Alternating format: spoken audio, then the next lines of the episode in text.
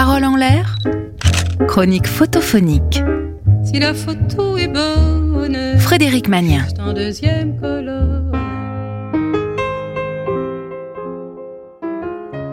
Bonjour à toutes et à tous et bienvenue dans notre chronique photophonique.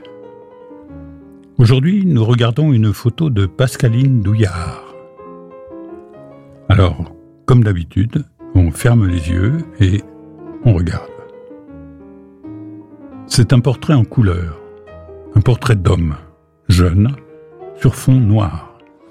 Il a les épaules nues, le cheveu ras et un demi-sourire, des yeux grands ouverts, légèrement tournés vers le haut gauche de l'image. Une barbe naissante. Sa tête et son visage sont partagés en deux. La partie gauche, naturelle. La partie droite, entièrement, cheveux et oreilles compris, couverte d'un masque, sans doute d'argile, blanc et sec, craquelé sur toute la surface. Cela fait à l'homme un double visage, vivant d'un côté, statue de l'autre. Une image de Janus, le dieu des portes, le dieu du passage d'une année à l'autre, d'un état à un autre, ou l'idée d'un homme partagé. Du bas droit entre dans l'image le bras tendu d'un enfant, fille ou garçon, difficile à dire. Sa main est doucement posée sur la joue du visage d'argile, un doigt a peut-être commencé à effacer l'argile sous l'œil. Dans cette petite main, il y a autant de tendresse que de curiosité. C'est peut-être la main de l'enfant de l'homme. Si l'expression du visage est un peu tendue, la main de l'enfant doit être apaisante.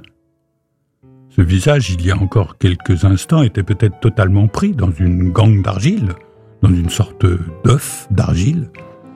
Le corps entier, d'ailleurs, était lui-même pris dans l'œuf.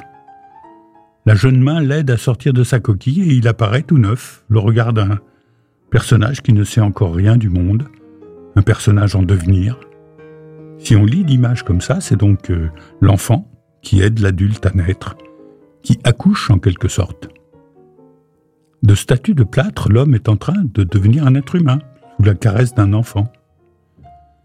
Une expression qui n'est plus très employée parle de quelqu'un qui sort de l'œuf pour parler d'une personne faisant preuve de trop de naïveté. Ici, l'expression du visage nous conforte dans cette interprétation. Bien sûr, en disant cela, il y a l'idée de l'inverse qui se glisse diaboliquement dans notre esprit malgré nous. L'idée que l'homme vivant est en train de se transformer en statue de plâtre, qu'il n'y peut rien, que c'est inéluctable et que la main tranquillisante de l'enfant ne peut qu'adoucir la métamorphose. Mais c'est un abus de pensée, non, il n'y a pas de plâtre ni d'œuf. Dans la mythologie, la statue, s'il y a transformation en statue, est en sel et non en plâtre. En sel, la matière même des dieux. L'homme de notre photo serait-il mi-homme, mi-dieu? Dans ce cas, quel sens donner à la main de l'enfant? Vous pensez que je cherche la petite bête?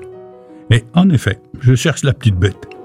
Mais quel plaisir quand une photo permet le vagabondage et le télescopage des idées. L'image devient un carrefour de pensée où règne une ambiance heureuse de foisonnement anarchique, où j'aime me balader, quitte parfois à me perdre. Une jachère fertile. Un enfant joue avec son père, oui, d'accord. Mais on le sait bien, dans tous les jeux, il y a une face cachée, une face sérieuse, où se transmet la vie. C'est cet instant que la photographe a su saisir. Le moment où la main de l'enfant vérifie sur le visage de l'homme que c'est bien un jeu et que son père ne va pas rester comme ça éternellement. C'est un jeu, hein, papa Tu ne vas pas rester comme ça Ah ah, tu as cru que j'étais une statue? Mais non, un coup d'eau et hop, le papa statue a disparu. C'est de la magie. Et nous? Eh bien, nous, allez, on peut rouvrir les yeux. C'était une photo de Pascaline Douillard. Vous pouvez la retrouver ainsi que les coordonnées de la photographe sur le podcast de l'émission. Bonne semaine et à mercredi prochain sur Sun. Réécoutez cette chronique sur le site et l'appli de Sun.